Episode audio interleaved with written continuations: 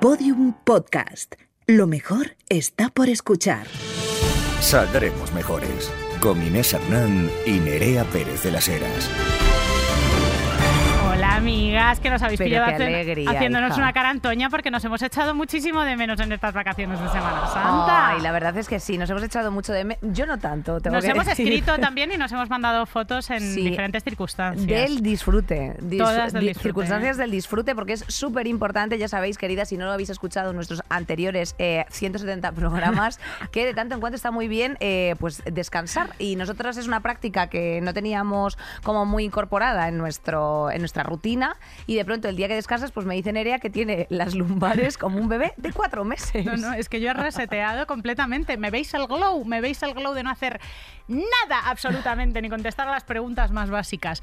Espectacular. He pasado una Semana. Santa como de consumo sostenido de cervecita sin estar nunca completamente borracha, nunca completamente sobria, manteniendo esa, esa línea, ¿no? Navegando entre esos dos Esa es la línea. Pues yo he estado de festival, en el primer festival de la temporada, el Sansan, ahí en Benicassim, hija, y me pegué una pinchada yo que Delante de 5.000 personas. Eh, como poco, yo en mi cabeza eran 50.000, o sea, era Bustock, sencillamente. a ti te recargan las cosas masivas, ¿no? Como la- las riadas de gente. Eso es lo que la recarga. no te creas, me recarga la música, el buen rollo, las risas y los colegas. Y has estado con las amigas. Eh, hemos estado ahí con las amigas, hemos estado haciendo nuestros bailes, nuestros pogos, eh, nuestro pues indie español, que ya sabéis que es una cosa pues de vez en cuando horrenda, pero ahí es lo que es, es en lo que nos hemos prestado. Los heteros en sus piscinas de bolas. ¿Qué nos traes, compañera Pues mira, Inés? te voy a traer, compañera Nerea, el libro de Desiree Vela Lobede, ya sabéis, eh, una amiguísima nuestra que ha escrito un libro maravilloso, muy para Dumis, que se llama Ponte a punto eh, para el antirracismo, consejos útiles para iniciar la alianza antirracista.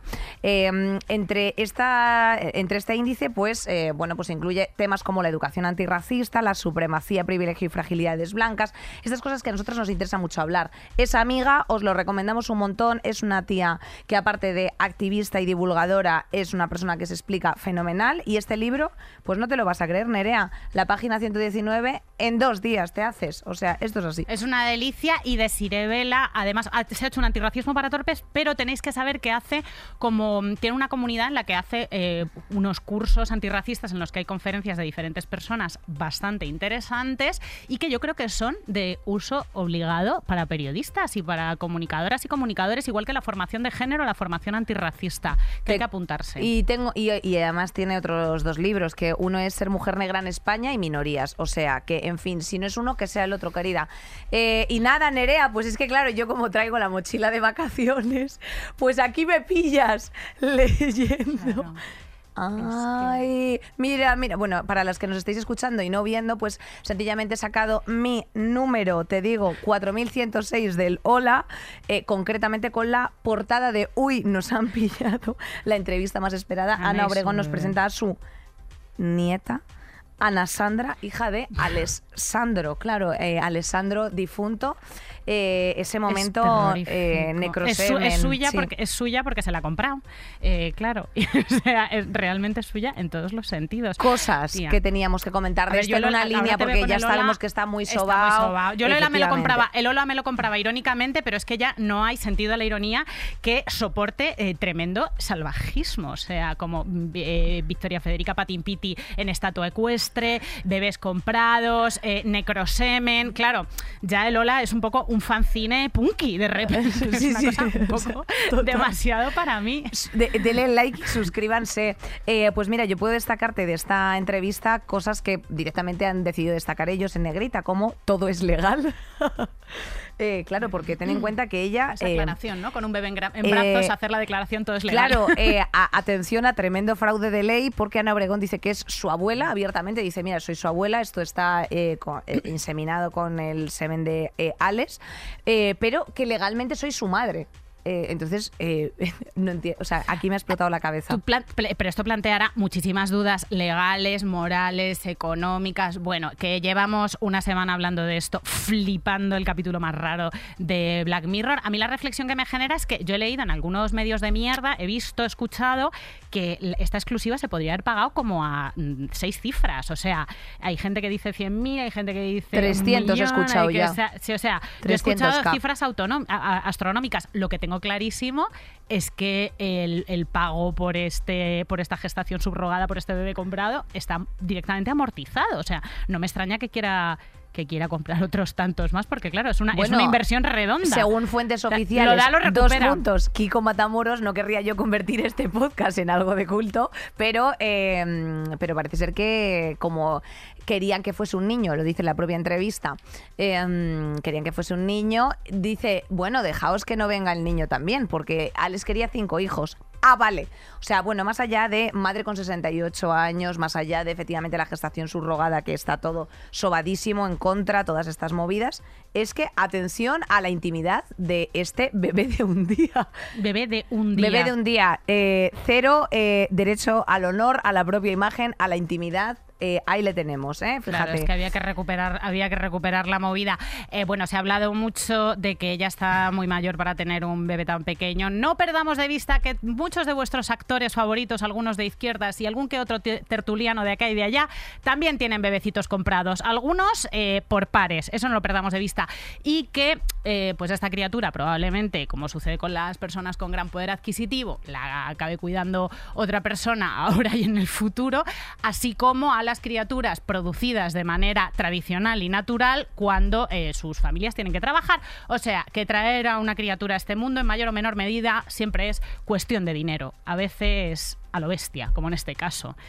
Y, y bueno, pues efectivamente, vaya alarde en el que de pronto se ha planteado ahí una especie de debate público muy curioso entre, bueno, incluso han intervenido min- ministerios y cosas con, con opiniones. Bueno, una cosa, en fin, barbarite. Seguiremos informando. Y, y bueno, por otro lado, si quieres escucharnos, dar la turra, la turra divertida, simpaticona, una, y pasar una buena tarde, antes de que se te terminen de cocer las conchas, porque es que claro, qué calor empieza a haber ya, eh, vamos al Teatro Olimpia de Valencia. Fíjate, el alegría. próximo sábado 22 a las 5 de la tarde estaremos por allí. Así que nos haría muchísima ilusión compartir contigo pues eh, pequeñas reivindicaciones en forma de risa y de ironía y, y otras muchas cosas. El 20 vamos a Gijón, un poquito más adelante vamos a Irún. Es un show eh, 100% y absolutamente de comedia, que no lo pierdas de vista, que se lo digas a tus allegadas y que vamos con el carrusel. ¿sí y que no? vamos con el carrusel Vamos ya de una vez, porque es que vamos. Saldremos mejores. Carrusel de noticias. Madre mía, sí, claro, hija, en estos en estos 10 días atrás han pasado un poco de todo. Yo creo que una de las cosas más significativas, eh, aparte de lo de Ana Obregón, es eh, una gran mujer de España, Yolanda Díaz, candidata a ser la primera mujer presidenta del gobierno de España. Presentó Sumar en un acto súper multitudinario el pasado 2 de abril. Presentó su candidatura para ser la primera presidenta del gobierno delante de 3.000 personas, sin el apoyo de Podemos, que es lo que ha salido mm, por todas partes, pero eh, con el apoyo pues, de gente como Mónica García, Ada Colau, eh, Sira Rego, estaba Carla Antonelli, también estaba la escritora nicaragüense Yoconda Belli, que dio un discurso bastante Bien- bien emocionante. Ella pues ha hablado de acabar con privilegios y amnistías fiscales, reducir la jornada laboral sin reducir el salario.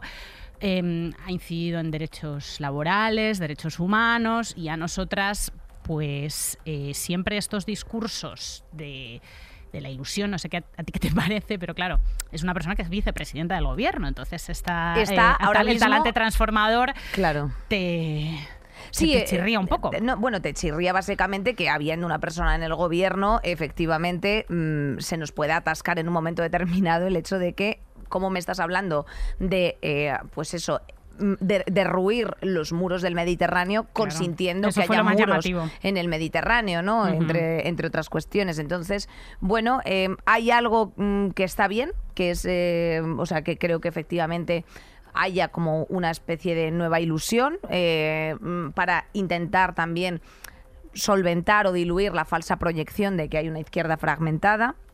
Eh, mm, también nos queda la duda de dónde está Podemos en todo esto. Pues se supone que, se- que no se podía adscribir, acercar a este proyecto por una enemistad manifiesta entre muchas personas de Podemos y ella y por las autonómicas que vienen por delante, que es bastante raro. También la imagen como del abrazo con Errejón y Mónica García después de su escisión de Podemos, pues es, es- es raro, claro, les va a tocar, les va a tocar hablar, ya, ya nos hubiera gustado que hubieran estado allí, pero, pero no ha podido ser. A mí, Yolanda, me parece que hay que reconocerle una, pues unas medidas medidas sociales indudables, no solo la subida del salario mínimo, también los ERTES, eh, la, ley Rider. la ley Rider, la multa Globo y también la manera de hacer política y de comunicarse. O sea, la capacidad de negociación, lo de sentar a patronal y a sindicatos después de 30 años sin hacerlo, que jamás insulta, que es la persona del dato. Y claro, eso es una forma de hacer política que a nosotras nos, gusta, y nos convence de momento. Por otro lado, pues lo que nos decíamos antes, que dudamos de la capacidad transformadora de una opción política e ideológica que ya está en el gobierno y a mí el discurso de la ilusión y la ternura, pues igual, en los tiempos del 15M, que éramos nosotras unas pipiolas, tú probablemente no controlabas los esfínteres. literalmente neonata, Neonata, pues eso, pues ahí me funcionaba, pero ahora me funciona menos, porque cuando ves a tu opción política, tu opción ideológica, con cierta capacidad de cambiar las cosas y ves que los cambios nunca son sustanciales, o sea, nadie propone la renta básica universal, el Mediterráneo ya no es que sea un muro, es que es una puta fosa común, la ley de extranjería parece una cosa inamovible de la que nadie habla, el derecho a la alimentación básica, del que vamos a hablar hoy, el derecho a la vivienda básica está a la vivienda básica están sujetos a la especulación y entonces claro, se te cae el puto alma a los pies. Eh, lo que parece que ofrecen todas las opciones de izquierdas, Yolanda, Podemos, todas las opciones a la izquierda de, de Perro Sánchez, eh, pues parece ser un mal menor. ¿Qué pasa con el mal menor? Que o bien te desactiva completamente, mm, o sea, desactiva completamente el, horizonte de cambios mucho más radicales porque te acomodas, ¿no? Hay gente que, comenta esto. O sea, no, no, podemos tirarnos al mal menor porque son cambios muy pequeñitos, son parches, no son soluciones generales. Yo lo que voy a hacer en casa, si lo queréis hacer, perfecto, es apoyar cualquier opción política que mejore, aunque sea de manera pequeña, la vida de la gente. Mientras miro de una manera activa a un horizonte que tiene que ser muchísimo más ambicioso y que cuanto más utópico mejor, porque si es muy utópico significa que está muy lejos del sistema económico actual. Entonces ahí tenemos que estar empujando. Es un motor de cambio real y objetivo. Yo estoy absolutamente de acuerdo y suscribo todo lo que dices. Lo cierto y verdad es que eh, también hay que instar un poco a la gente a que vaya a las urnas, porque muchas veces no te interesan las municipales, no te interesan eh, mm, votar en la comunidad autónoma. Bueno, pues te tiene que interesar porque, para empezar, como siempre comentamos aquí, artículo 147 148 de la Constitución eh, española delega mogollón de competencias por parte del Estado a, a las comunidades autónomas, tales como sanidad, educación. Entonces, al final, claro que te incumbe. Em, la política, por lo que hemos ido hablando, hablando, yo creo que también hemos ido nosotras incluso revisando y aprendiendo a lo largo de todos estos programas, es que eh, la de mayor impacto es la política local. O sea, la política local, la política autonómica, la política que tenemos nosotras como un pequeño contacto directo, porque eh, es de donde es a donde se les dan mogollón de euros, o sea, a esas 6.000 ayuntamientos, a esos, eh, a esos municipios que tenemos distribuidos en diversos sitios es a donde mm, tenemos ahí el, core del asunto y donde se pueden hacer ciertas cosas y donde a lo mejor tenemos nosotras también cierta capacidad de cambio, como, oye, pues hemos propuesto las vecinas de la ELIPA, no sé qué, eh, por ejemplo, en Compromís, o sea, en, Valencia se han hecho varias mm, cosas que han sido activas por mejorar la vida de la gente y cosas que parecían utópicas, ¿no? Como que también hemos ido comentando aquí a lo largo de los programas. Entonces, bueno, pues evidentemente hay que ser críticos. Eh, yo creo que ahora mismo Yolanda Díaz es la mejor propuesta que tenemos sobre la mesa eh, mm, a nivel nacional. Eh, pero, esto es revisable, ¿eh? Todo, todo esto es revisable. Es revisable, pero yo. totalmente. de aquí a seis programas o a doce. Pues sí, tía, pero yo reviso y veo el, eh, el PSOE, tía, y digo, santo Dios, ¿sabes? O sea, es que mm. cada día es una cosa. O sea, quiero decirte, las. las mm, votar en contra de la ley del sí es sí, la, la, ley de protección de bienestar animal.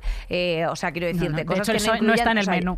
No está, claro, no está en el menú, pero es que, es que esto es lo que tenemos. Claro. O sea, que es lo que tenemos. Y la verdad es que todo esto muchas veces se hace desde una mirada súper madricentrista y tú te vas a un pueblo o lo que sea y les, y les suda los cojones eh, de lo que les estás hablando. Entonces, claro, mm, cuidado, ¿sabes? O sea, cuidado. En fin, solamente queremos lanzar esas pequeñas reflexiones. Nos encanta esta ilusión renovadora que ha traído Yolanda. Creo que además estuvimos en un evento donde mm, vimos a mogollón de caras mm, bueno, pues conocidas y no tan conocidas que están haciendo de forma activa algo por sus barrios o por sus cosas. Estaba también Jason, Marita, o sea, había gente que... El nos- proceso de escucha Claro. también nos ha parecido bien. Yo he estado en uno de los grupos en el de Transmaricabollos y se han propuesto cosas interesantes. Realmente está eh, recogiendo inquietudes de la ciudadanía en este proceso de escucha para hacer una propuesta de país, cosa que, pues oye, mm, es lenta, es poco atractiva, pero, pero habría, había que hacerla, ¿no? Hay más sentido práctico que ilusión aquí. O sea, aquí hay más sentido práctico que ilusión. Los cambios sustanciales tenemos que empujar eh, como ciudadanía para, para resolverlos. Correcto. Pues eh, continuamos con que, eh, bueno, esto es, mira, otra de las cosas que habría que resolver, hablando, de, hablando de temas impositivos, rechazar la herencia que te corresponde por no poder pagarla. De 355.000 herencias que se han tramitado precisamente aquí en España en 2023, el 15%, casi el 16%, fueron rechazadas. O sea, 55.000 personas no pudieron aceptar eh, esa herencia, eh, siendo este el mayor porcentaje que se ha registrado en la historia hasta el momento. Eh, porque, eh, bueno, pues mm, son atípicas eh, antes de la pandemia. ¿A qué se debe? Bueno, por un lado, el COVID ha arrastrado una mortalidad excesiva y por lo tanto hay más herencias. Y por el otro, se producen en un contexto de crisis económica, que eso es lo que tenemos ahora mismo, con lo cual se crecen las deudas de los fallecidos que se heredan y por lo tanto, al final, pues se rechazan. Eh, ¿Qué ocurre con, con todo esto? ¿no? Sí, esto me lo tienes que explicar. Pues mira, cuando tú tienes una herencia que se te muere, bueno, para empezar, hay herencias, tía, que se quedan ahí por los siglos de los siglos. O sea, se muere el abuelo, tú sigues viviendo en la casa, tú sigues pagando el IBI y de pronto eh, se muere tu padre también y dices, ahí va, que yo no había liquidado la herencia del abuelo. Bueno, no, no pasa nada. O sea, el impuesto, o sea, hay un impuesto que tú tienes que pagar de sucesiones que hay un momento determinado en el que caduca, porque ya, eh, eh, claro, evidentemente, si tú estás haciendo vida, no es que esté correcto, pero no es que tengas que pagar un súper porcentaje. Entonces, lo mejor, evidentemente, siempre para estas cosas es llevar esos simpáticos papeles al notario. Si no tienes, eh, por ejemplo, eh, el- o sea, no, no sabes si esa persona eh, tiene testamento o no, tú te vas al, al registro de notarios y tú dices, oiga, quiero saber si esta persona ha testado. Entonces te dice, sí, mira, en este, en este, mm, no- en esta notaría, mm, bajo este número, tú tienes la posibilidad de encontrar ahí tu tes- eh, el testamento de esta persona. Y llegas allí y dices, oye, soy legítimo heredero de esta persona, porque, bueno, pues aunque no te haya, si eres hijo, aunque no te haya dejado como heredero universal, mm, pues tienes la- derecho a la legítima y ahí ya abres y ves la movida. Entonces, una vez que ves la movida, ¿qué tienes que empezar? Pues a pedir Nota simple del registro de la propiedad del inmueble a ver si tiene cargas, están canceladas o qué. Cancelar una carga, aunque ya esté pagada de todo, del todo en un banco, evidentemente tiene un precio. Eh, mm, tienes que ver cuánto líquido queda en el banco, porque en el banco, a no ser que estés autorizado, las cuentas, eso se cierra como sus muertos a caballo. La gente, evidentemente, hace prácticas que no debería hacer, como, ay, la tarjetita del abuelo, yo eh, cojo, saco y meto. Y eh, luego aquí entra en, en juego otra de las grandes cuestiones eh, que afecta al tema de las herencias y es la diferencia de precio entre comunidades autónomas. Eh, porque hay ciertas bonificaciones eh, bueno, y, y diferencias significativas entre, entre estas respecto de, de este impuesto, que es una cosa que también toca regular a la comunidad autónoma, querida. Por eso te interesa según el que votar. ¿no? Las comunidades autónomas más caras a efectos de impuestos de sucesiones serían Aragón, Asturias, Castilla-León, Comunidad Valenciana o Castilla-La Mancha y luego las más baratujis, no te lo vas a creer. Madrid, Andalucía, eh, Extremadura, eh, pues Cataluña, en fin. Eh, Esto lo estamos contando porque el may- es el mayor porcentaje de rechazo de de herencia. recha- bueno, de rechazo de herencias porque hay una deuda todavía Claro. pendiente y la gente no tiene liquidez. Entonces tú cuando heredas, eh, heredas todo, heredas el activo Claro. y el pasivo y heredas las deudas también, evidentemente. Entonces, Qué marrón, querida. Hombre, es un marrón, pero claro, depende de lo que te quede por liquidar. Si tú tienes tu piso eh, que dices, ay, es que solamente le quedaban tres años o cinco por liquidar o 20, 30 mil euros, bueno, pues hay gente que a lo mejor puede, pero hay gente que a lo mejor no puede absorber dos hipotecas. Y entonces, sencillamente tienen que eh, bueno, re- renunciar. Yo creo que renunciar nunca es una opción porque siempre se puede hacer alguna alternativa, que yo cuando curraba en el despacho buscábamos la forma de poner el piso en venta, eh, no sé qué, y en el mismo acto se aceptaba la herencia y se vendía el piso para poder liquidar contra el banco y sus putos muertos. O sea, claro, luego hay aquí pequeños tricks or treat, pero lo cierto y verdad es que hay gente que solamente tiene hereuda- de- deudas, créditos y luego todas estas cosas de los CTLM, de los cojones que a mí me tocan ¿Qué es muchísimo. eso, niña? CTLM, pues son eh, estos créditos eh, con condiciones leoninas Abusivas, sí, y sí, abusivas sí, que con unos de porcentajes pronto son eh, exacto Que te damos 400 euros en Cofidis. 5 segundos, exacto te doy Sí, sí, sí, sí. 5 euros en 5 o sea eh, 50.000 Mercadear con la necesidad extrema de la gente. y luego con- después unos intereses eh, muy alejados del interés eh, sugerido por, por los, bueno, pues al final por los que regula el Banco Central Europeo y todos estos, pero claro, con la inmediatez Sí, que pues, sobreviven es de lo la que juegan. Entonces, bueno, pues evidentemente es llamativo el dato, es llamativa la pobreza, es llamativa que cada vez y según van pasando los años sean más los, los volúmenes de deuda que tienen Claro. que tiene la gente que palma, porque también no es normal que yo me monte en un taxi y que me diga, uy, a mí me queda todavía para pagar el piso, pues mire, 64 años tengo ya, me quedarán otros 10. Eh, oiga, pues es que a lo mejor Claro, es que te vas a la tumba endeudada. Te vas a la tumba sencillamente con una deuda de cojones. Por Eh, primera en vez fin. en la historia heredas más el, mm, cantidades negativas que positivas. Ti, tiririti, ti, ti. Bueno, En fin, well, well, eh, well. más cosas llamativas. Trump se convierte en el primer expresidente estadounidense sentado en el banquillo de los acusados. Ah. Hay varias cosas que, mm, bueno, se le, acusa de varios presuntos delitos, ¿vale? Le- Están, están siendo investigados varios, varios, entre ellos el, la incitación por el asalto al Capitolio, que es como el más grave de todos. Pero en la faena en la que está metido es por 34, por 34 cargos de eh, extraer de manera ilegal dinero para sobornar, para comprar el silencio de Stormy Daniels, que es la actriz porno con la que tuvo relaciones extramatrimoniales en 2016. Eh, le pagó 130 mil dólares a través de su abogado, de Michael de Cohen, para que se callara. Básicamente es un delito penal menor que solo acarrearía una multa y... la cosa es que esto sucedió mientras estaba en plena campaña, electoral. Y esos euros parece ser que han salido de la campaña. o Del sea, dinero de la campaña. Del dinero de la campaña, lo cual sí que ya es como flagrante. Aparte de todo esto, se le imputan no sé cuántos delitos más, 34 por... eh, por... Son los 34, los 34 son todos por Falsedad documental. Por falsedad documental, Falsedad, porque, sí. porque todas esas salidas de caja que hace a través del abogado de Cohen para Stormy Daniels tienen conceptos, pues los Ah, que sean. vale, son que di- 34 que- salidas que de lo divide, caja. Que, que lo divide todo. O sea, que, que un bizum, vaya, que te pone un bizum, te pone... uno detrás de otro. Entradas Beyoncé, en otro te va poniendo Bolis Vic. Efectivamente, Vale, vale. Todo eso. Correcto. Todo eso. Eh, ¿Qué pasa con esta movida? Pues que según vaya el proceso judicial, como que es, es, eh, en 2024 hay primarias y esta persona puede ser un candidato del Partido Republicano que esté sentado en el banquillo. O sea, esta coincidencia temporal se puede dar. ¿Por qué puede ser un candidato republicano? Porque esto, contra todo pronóstico, ha eh, provocado que este hombre esté acusado de 34 delitos para comprar el silencio de una mujer con la que tuvo relaciones presuntamente, ha provocado que su popularidad aumente de manera descomunal y que eh, las, las donaciones a su campaña superen los 7 millones de dólares. Porque para eh, este señor del pelo naranja que recomendaba beber lejía, eh, cuanto peor, mejor. O sea, el es un- suyo beneficio, es un- efectivamente. claro, cuanto peor, mejor el suyo beneficio del alcalde de los ciudadanos del alcalde. Es acojonante esto. O sea, lo que es ser un agente del caos. Es que, claro, es el Joker. o sea, todo lo malo le viene bien. Claro, o sea, tenemos una mezcla de que es el agente del caos, mm, plus eh, que allí tenemos unos índices de analfabetismo, de desinformación y de manipulación de, de las fake news, que eso también está servido, porque también yo tenía una colega, tía, una compañera, que os remito a un programa que tengo yo de Place, porque yo siempre economía circular, que precisamente estudió en, en Natalia Canoa, que estudió en, en, bueno, no sé, en Oklahoma, ¿sabes?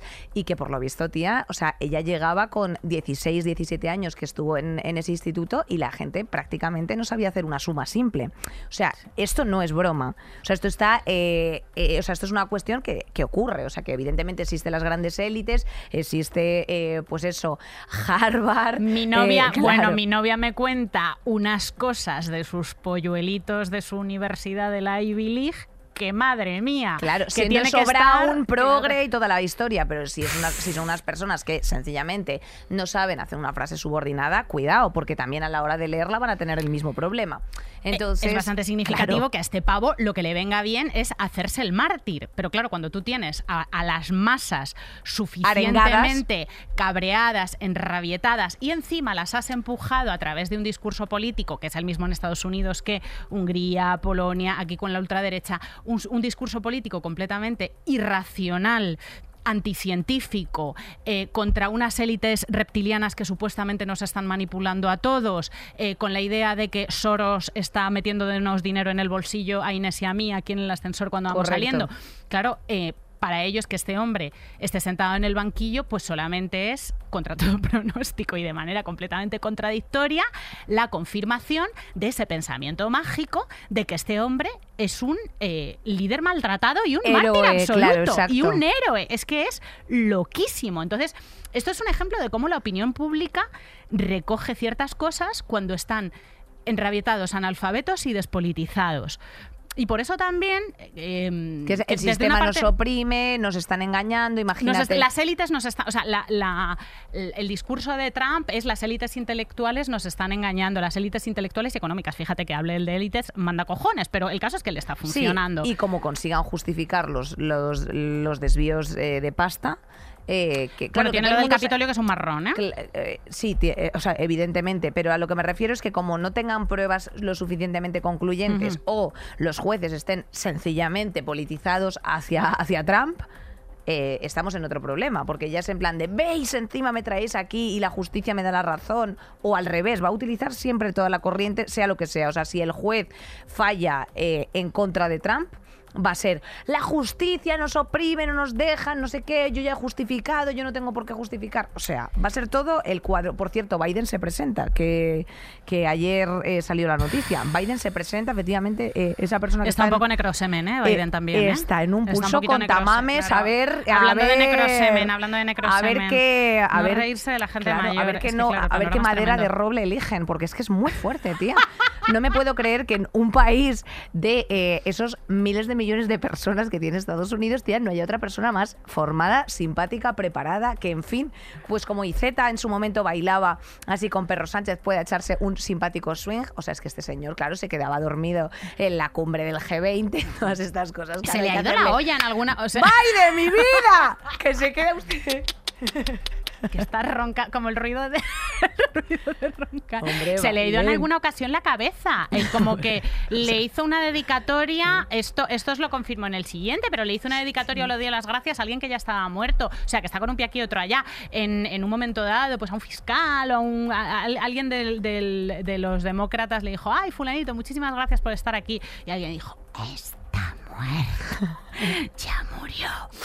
Pero hablando de cómo recogen las masas cuando están totalmente despolitizadas, o sea, cómo movilizan su rabia. Y esto aquí lo hemos hablado también con, con Francia. Y Co- esto lo dice, o sea, hay una parte de la izquierda en nuestro país también, ya hablando en términos globales. Hay una parte de la izquierda que dice que opciones políticas de una izquierda tibia o opciones políticas que se acerquen al mal menor amenazándote de que viene la ultraderecha, que ha sido básicamente el argumento del PSOE durante un montón de tiempo, lo que hacen es desactivar nuestra capacidad de decir hasta aquí hemos llegado, estamos hasta los cojones, anestesiarnos, adormilarnos, porque nos están dando como un poquito, un poquito y somos incapaces de exigir más, eh, cambios más radicales, soluciones a los verdaderos problemas, a las necesidades básicas que estamos teniendo.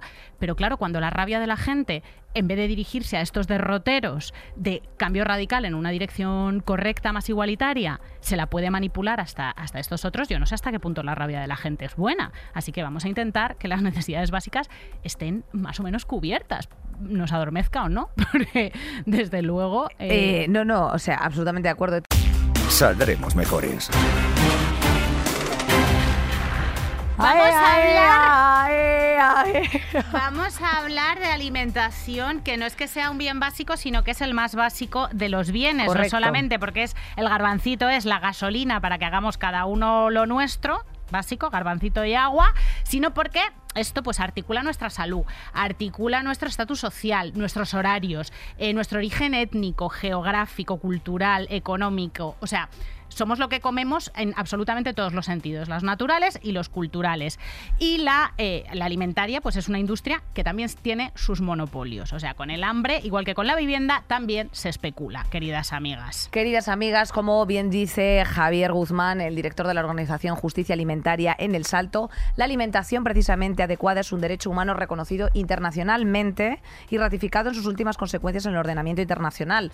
Eh, la situación actual, que esto es una realidad, de subida descontrolada de precio de los alimentos básicos debe de servir precisamente para poner de manifiesto que la alimentación hasta ahora ha sido un derecho humano básico cuyo cumplimiento se ha dejado exclusivamente en manos del sector privado. Nerea, Mm, algunos datos que hemos recopilado aquí precisamente, eh, el IPC de diciembre de 2022, la alimentación había subido de media un 16%, que es la cifra más alta eh, conocida desde el comienzo de, de- de que, bueno, desde que se toman datos por parte del INE, vaya, desde, del desde el 94. 94.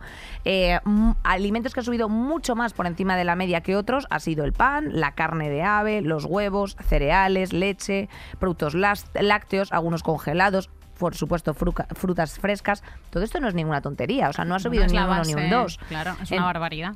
Entonces, eh, ¿qué ocurre? Eh, pues el tema de los eh, supermercados. Eh, hay algunos supermercados. estudios que han recogido, bueno, algunos datos como que la reducción eh, de- del IVA fue ignorada por buena parte de los supermercados.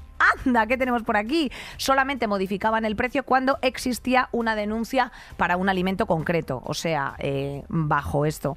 Los precios finales han seguido disparados pues hasta el cielo, queridas. Y la reducción de IVA en algunos productos como la leche, los huevos, el aceite, eh, se vieron luego después aumentados el precio hasta el 60%. Con lo cual, ¿qué hemos hecho? Nada. O sea, nada. NADA.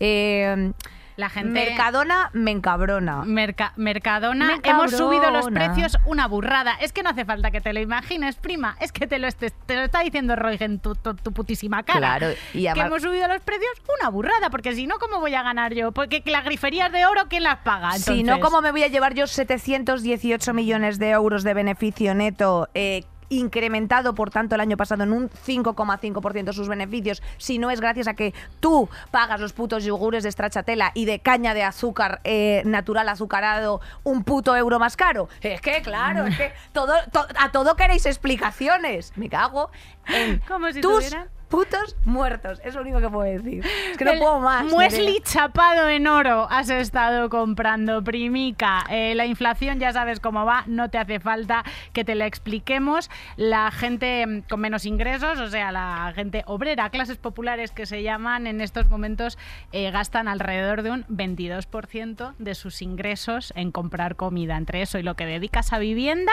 se te Anda. queda, se te queda, Claro. pues nada, que tu ocio es mirar a- absolutamente No, la, pared. fin- claro, al final la gente se droga. O sea, que decir, Claro. al final. ¿Con la qué gente dinero? ¿Con qué dinero? drogándose. ¿Con qué dinero te Eh, drogas? Tenemos- es que te snifas la harina, que está carísima también. Clarisa, es que claro, es que ya va a llegar eso a ser un pequeño lujo. Eh, tenemos también un estudio de Greenpeace que hablaba que en el 2020-2021 las 20 empresas agroalimentarias internacionales más grandes que pertenecen a los sectores de dos puntos, el cereal, los fertilizantes y la carne y los productos lácteos, eh, distribuyeron más o menos 53 mil millones de dólares eh, al accionarado. A- o, sea, a la, o sea, a la gente que había puesto ahí euros. El. Eh, eh, un tercio de la población mundial eh, trabaja en el sector alimentario y, y, bueno, evidentemente esto es un, un sistema sobre el que cada vez la- más empresas tienen más dominio. Menos empresas tienen más dominio. Menos o sea, empresas tienen más dominio, perdón. sí. Hay un pequeño, hay un pequeño número de empresas mm, clave que, que dominan esta movida, que tienen el, el control sobre las cadenas de suministros, que distribuyen los alimentos y este monopolio, que lo podemos llamar monopolio, la enorme influencia que ejercen estas empresas sobre necesidades básicas, algo muy parecido a lo que sucede con la vivienda, hace que todo el sistema de alimentación sea muchísimo más vulnerable a impactos globales y rompe la cadena, llevando a la población a pasar hambre o a inflación mm, desorbitada como está sucediendo. Y en los últimos años hemos visto varias seguidas, o sea, fue la COVID-19 y la guerra entre, entre Rusia y Ucrania que han interrumpido las cadenas mundiales de suministros. Y otra de las cuestiones que hemos comentado en otros programas, Nerea, pero es importante también, yo creo, subrayar en este, es eh, que, en qué se traducen rentas bajas, en qué se traducen las desigualdades, en comer, evidentemente, peor. Eh, en los últimos años, precisamente, la dieta de los países occidentales ha cambiado un puto huevo y el 70% de lo que comemos son alimentos procesados con altas tasas de azúcares, grasas y sal. Eh, claro, aquí ya tenemos la otra película que es lo del tema de los transgénicos, que son que es que es melonazo, o sea, son esos organismos modificados genéticamente Em, que, bueno, pues básicamente es un alimento que lleva el ADN de otro organismo eh, que se introduce a, través de ingeniería genética, o sea, una especie de inteligencia artificial del tomate eh, y, evidentemente, todo esto eh, tiene que tener una regulación y un control para evitar que nos estemos comiendo, pues básicamente, a tu abuela en ese tomate. Entonces, eh, ocurre, eh, pues efectivamente, nos estamos comiendo a tu abuela en ese tomate porque aunque la agencia de, bueno, o sea, hay una agencia que de seguridad alimentaria que está pendiente de todo esto, pues hay algunos procesos que se pierde la transparencia en todos estos en todas estas cadenas. En Europa lo que sucede es que tiene una legislación bastante restrictiva de, respecto de los, de los transgénicos y de algunos agrotóxicos también, pero esto es un poco mentira, ¿vale? Porque aunque la legislación europea prohíbe utilizar en los cultivos ciertos tóxicos, no regula lo que importa o exporta. Entonces te estás comiendo como ciertos pesticidas exóticos. Em, desde Ecologistas en Acción denuncian que en la Unión eh, Europea tiene, hay, una, hay una legislación bastante restrictiva respecto a plaguicidas, pero a la vez que los prohíbe, eh, no veta, no veta su venta a terceros países. Yo te lo explico. O sea, eh, Europa vende ciertos plaguicidas a algunos lugares en los porque en Europa no se puede cultivar utilizando esos plaguicidas, entonces te manda el veneno del tomate al lugar donde se está haciendo el tomate y luego importa ese tomate que lleva el plaguicida que está eh, prohibido en nuestro, en nuestro territorio lo que es una absoluta movida. Hombre, es una movida y además a ti te, peta la cabeza porque luego después, eh, ¿cuántas veces hemos visto? Yo es que, claro, eh, persona nacida en los 90, he visto todas esas eh, huelgas de... o sea, yo la primera que me llamó muchísimo la atención fue cuando... Cuando tiraban las naranjas. Bueno, las naranjas y los pepinos en el mar en Huelva, precisamente. O sea, que decir, te ponían ahí no sé cuántos pepinos, de esto ha sido el excedente que nadie nos quiere comprar, que no obstante yo voy al supermercado y me encuentro un pepino de Argelia y este tipo de cosas, porque nuestro producto lo comercializamos fuera y nosotros compramos a otro por una cuestión de precios, de, bolsas de producto, cuáles son las limitaciones. Luego todo esto Europa coge y dice, no, usted solamente puede tener, no se preocupe que yo por vaca le voy a pagar lo que le corresponde, pero la leche que le sobra a la vaca usted la tira al río. Ahí lo tenemos, ¿eh? ahí lo tenemos. Ustedes, el excedente de leche no puede haber. Entonces, eh, es, un cuadro. Es un disparate la industria alimentaria y no nos metemos en las... O sea, los macrocultivos son insostenibles, las macrogranjas son turbo insostenibles. Eh, gran parte de todo lo que se produce o se, se tira directamente o eh, se transporta de un lado a otro del mundo de manera que vienen eh, tus aguacates viajando en business en American Airlines, cada aguacate sentado en un asiento y, es, y, la huella de carbono que tienen ciertos alimentos porque nos hemos acostumbrado a consumir fuera de temporada, eh, movidas que no pertenecen a nuestro territorio, o sea, nuestra manera de, nuestra manera de comer está cambiando el mundo de una manera insostenible, absolutamente insostenible. Totalmente suicida. ¿Esto se puede cambiar? Pues a lo mejor es de lo que hablamos en el, al principio del programa de todos esos cambios sustanciales que parecen tan utópicos como eh, no comer tomates en invierno, que ahora nos parece como una movida de un futuro, un futuro distópico en el que nos estemos comiendo los unos a los otros como caníbales, pero es que de verdad nos va la supervivencia en, ello. En nuestros hábitos alimenticios, igual que nuestros hábitos de mm, transporte, de consumo, de trabajo, o cambian o estamos absolutamente en la mierda. En la mierda y además, insisto, esto se ve especialmente acentuado en el, eh, o sea, en tanto en cuanto las desigualdades. O sea, quiero decirte, si tienes menos pasta vas a acceder a, alimentos de peor calidad, que ahora hablaremos precisamente de eso, porque que viene de la mano un poco del Nutri-Score y de estas cosas y eh, evidentemente al final vas a someter a que haya gente que esté, pues eso, como la gestación subrogada. ¿Qué hay, detrás, ¿Qué hay detrás de tu aguacate? Pues te lo cuento. En Perú hay una guerra abierta por el aguacate, eh, por la puta quinoa y sus muertos. Entonces, claro, eh, en fin. Otra de las cosas que también es hartamente curiosa, hablando de la industria agroalimentaria, es, pues por ejemplo, si tú te metes en el simpático Ministerio de Consumo y ves las recomendaciones que te hace tu propio país u otro cualquiera respecto de eh, pues consumo, ¿no? En plan de, pues te tienes que comer, mmm, come carne, no sé si te acordarás tú de, come carne de cerdo, que, se, que había anuncios expresos en, en España de comer carne blanca, comer carne roja, comer no sé qué, no sé cuántos. Eh, todo esos, eh, todos esos estudios y esas cosas están soportados por, no te lo vas a creer, lobbies. Los lobbies, es wow. Eh, claro, los, los campofríos, los, el pozo y sus putos muertos a caballo de las macrogranjas están detrás de todos esos estudios que luego, por otra parte, y, y de forma absolutamente inintencionada y misteriosa dejan caer en las webs del Ministerio de Consumo. Entonces, claro, cuando os acordáis cuando, cuando Alberto Arzón hizo esas declaraciones de pobrecito tenía toda la razón. de por Dios eh, haced el favor de no quiero decirte que tampoco te entran a ti cuando vas a un mercadona las ganas de ser un nómada de atapuerca sabes en plan de tendré que comerme una cinta de lobo si no moriré pues eh, a usted el favor de una reflexión estamos haciendo un consumo masivo de carne lo que contamina al medio ambiente a los acuíferos y a su puta madre. Bueno pues claro no se, lo se lo comieron vivo. ¿Qué me vas ¿Por qué? A decir porque tú que no me los, un filete los arroba lobbies bueno, los, en fin. Los lobbies ¿Hay alternativas a esto? Claro que las hay, pasan por cambiar nuestros hábitos, pero también por soluciones políticas, como las que proponen eh, justicia alimentaria,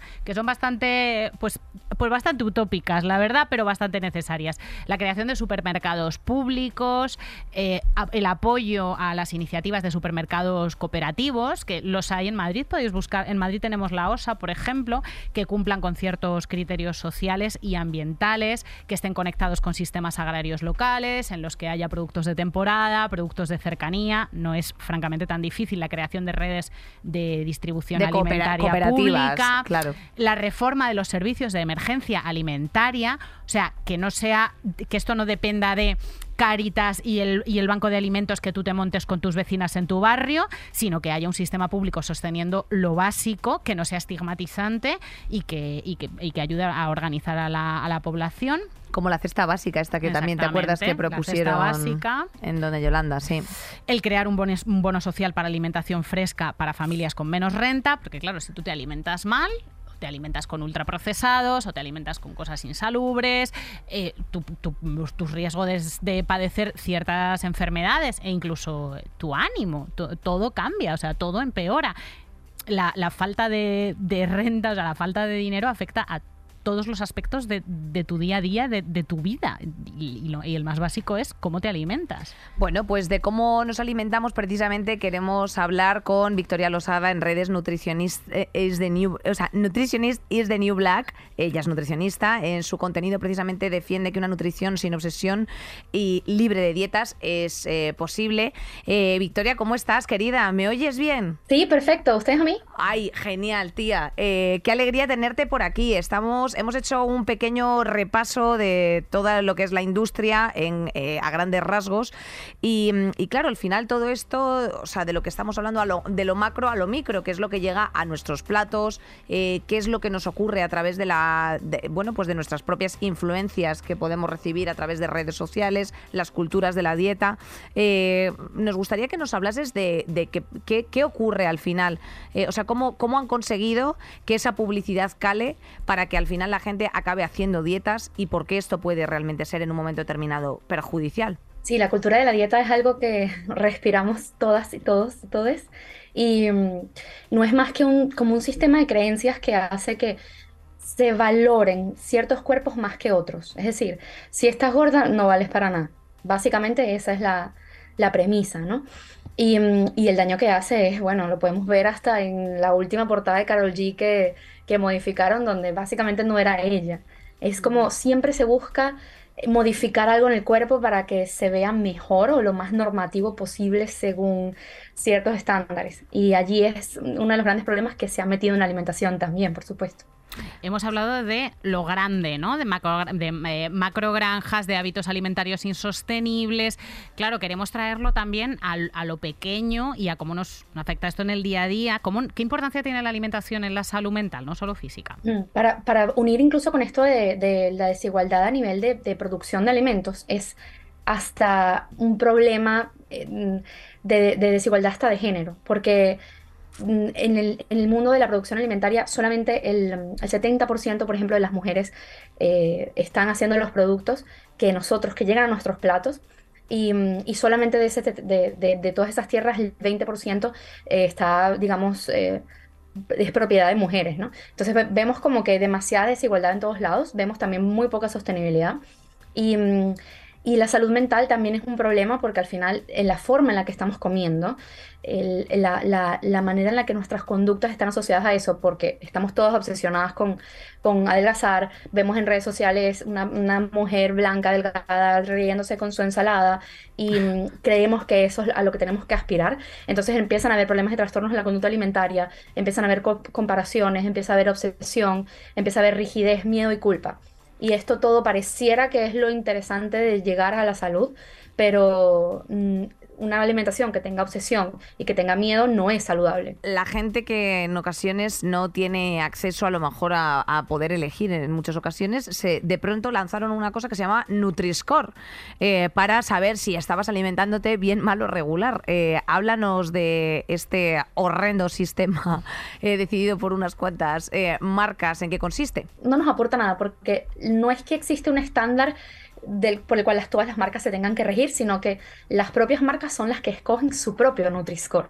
Entonces te van a decir como que, bueno, no estamos tan mal en comparación con esta otra marca que es la misma, el mismo jamón de pavo, pero es que tiene más conservantes, ¿no? Entonces son algo que, es algo que deciden ellos en base a absolutamente ningún tipo de mm, estándar y no ayuda en nada. O sea, a mí no me sirve para nada ver un Nutri-Score si yo no tengo educación, si yo no tengo eh, acceso a, salud, si yo no tengo acceso a nutrición, que en España los nutricionistas básicamente no estamos en salud pública, somos una de las de el, somos el único país en toda la Unión Europea donde no estamos, entonces ser nutricion, el, el, ir al nutricionista es un lujo.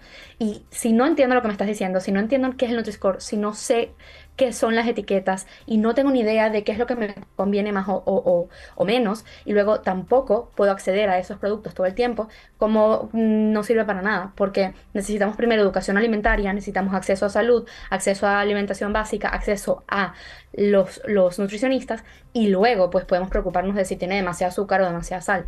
Lo primero es lo otro. En ese caso, Victoria, ¿cómo podemos comer saludable precisamente sin caer en obsesiones o en esos objetivos irreales? Lo más importante en este caso, recomiendo yo, van a, hay muchas personas, que eh, nutricionistas a los que mm, van a decir que esto no tiene tanto sentido porque son mucho de, de, de rigidez, pero para mí la alimentación intuitiva es lo que tiene más sentido. No es como que alimentación intuitiva no me refiero a cómete todas las galletas y toda la pizza que existe, no, sino puede haber cabida para las galletas, para la pizza, para el fiambre, para todas estas cosas, y puede haber cabida también para las frutas, las verduras, los pescados, los, productos vegetales, el garbanzo, todo eso, es una combinación. Entonces, el, el, el romper mentalidad de dieta, el dejar de usar cargas morales para los alimentos como esto es bueno o esto es malo, esto engorda o no engorda, que es como hablamos básicamente el 90% de la población, y el, y el darle las comidas eh, cargas moral es algo que puede ayudarnos a ir bajando un poco esa exigencia y obsesión con la comida. Económicamente, además, es muy rentable la, la, obsesión con la, con la comida, ¿no? Todas estas dietas de moda durante años, la paleo, la ducan, ¿a quién beneficia todo esto? ¿Realmente mueve tanto dinero el fomentar la obsesión con la comida? Y hechas principalmente por tías. Hechas principalmente por tías, pero hechas principalmente para tías. Sí, sí, para claro, tías, o sea, decir, para tías. O sea, no sí. sé si por tías, pero desde luego siempre son para tías. Entonces, esta brecha de género de la que hablabas en la desigualdad alimentaria no solamente afecta económicamente, sino que afecta a nuestra salud mental, sobre todo a la de las mujeres y a nuestro tiempo. O sea, nos tienen ocupadas constantemente en cómo vas a comer para que tu piel esté más brillante y no solamente para estar más delgada, o sea, lo, la, o para tener el culo más grande, que es eh, la, la, siguiente moda, y ahora vuelve el culo delgado y luego se va y ahora y luego volverá la barriga abultada y luego está, es un como una rueda inacabable para que estemos constantemente fijándonos en nuestro cuerpo por partes. Uh -huh. Eso te roba mucho tiempo. Te quita horas de tu día. Hay estadísticas que dicen que las mujeres pueden pasar cuatro horas al día pensando en esto, pero yo creo que es más. Y, mm, realmente nuestras inseguridades son muy, muy lucrativas, son súper son súper rentables, porque la cultura de la dieta, digamos la industria de las dietas, que incluye eh, cirugías, que incluye fajas, que incluye pastillas, suplementos, productos Rosita, que son las gamas que son de para adelgazar, y ya lo que es todo el tema de mm, alimentación para no envejecer, que también le tenemos mucho miedo a, la, a envejecer. Los superalimentos, todas esas mandangas. superalimentos, todo eso por lo menos en, eh, lo que más estadística hay, por lo menos de la industria de las dietas en Estados Unidos del año 2019, era de 80 mil millones de, de, dólares, solamente en Estados Unidos, lo que eso había generado. Y por supuesto está siempre como target la mujer.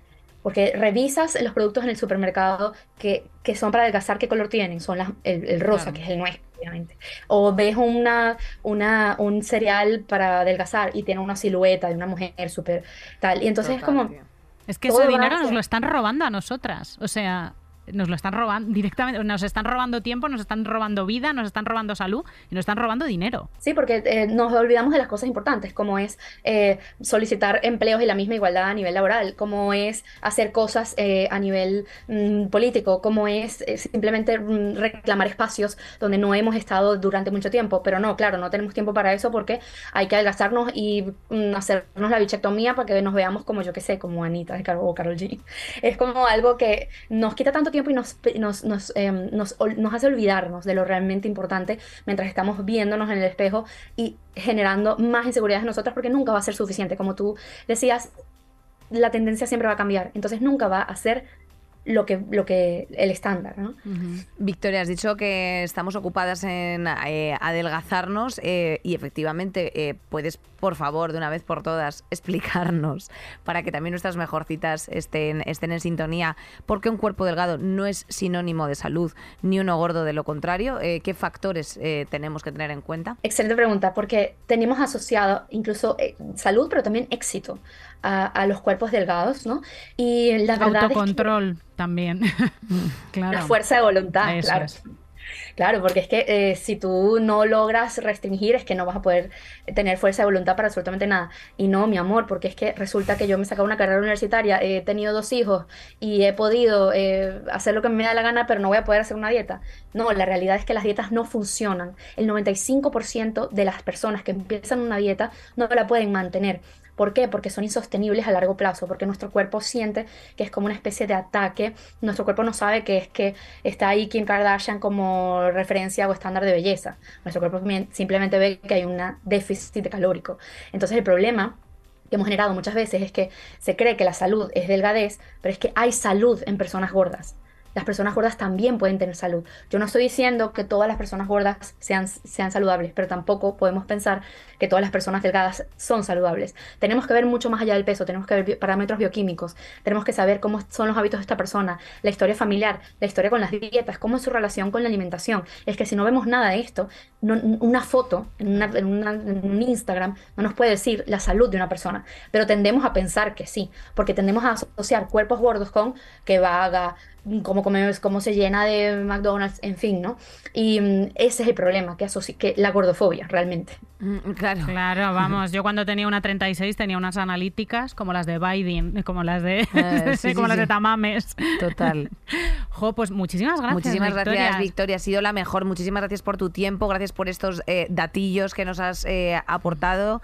Eh, invitamos a todo el mundo a que eh, en un momento de su vida, ya que no nos dan educación en en bueno, educación alimenticia, si tenéis la oportunidad y el privilegio, porque entiendo que no todo el mundo puede acceder, eh, pero, pero evidentemente ir de la mano de un buen especialista de nutrición eh, puede ser positivo para nosotras y para y bueno, pues para saber leer las etiquetas, como has dicho tú, o sea, algo tan básico. No dejarse llevar por las magias, no perder el tiempo en estar todo el rato en los cuerpos, no dejarnos que la, industria todo el, to, todo el rato está comiendo, piénsalo, se está lucrando de nuestras inseguridades y por eso se está inventando todo el tiempo inseguridades nuevas. Cuando pasó de moda la delgadez y empezaron la, la, acumulación de grasa, pero en ciertos lugares, y ahora vuelve la delgadez, y todo el tiempo estamos como cambiando la manera de explotar la, la inseguridad de las mujeres, que es, que es una industria en sí misma.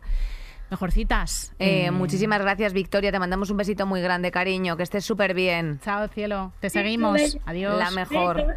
Eh, pues efectivamente, mejorcitas. Eh, ya sabéis lo que se os ha dicho en el día de hoy. No ha sido poco, ¿eh, Nerea? Es que traemos, cada vez que volvemos de vacaciones, Lo- eh, a ver, lo de la alimentación da como para, como para Como para tres. 19, Como exacto. para tres o para 300. Amiguitas, hasta la semana que viene, que está ya hay, ya hay calor, ya nos apetece cada vez menos pues, pues, trabajar, ¿para qué nos nos apetece vamos a cada vez menos trabajar, eso es así, eso es así. Gracias a vosotras y gracias a todo nuestro equipo querido que está en la pecera. Marisa, Gema, Bea, Sara Luque, Julia. Si os quiere infinito, amigas. Nos vemos pronto.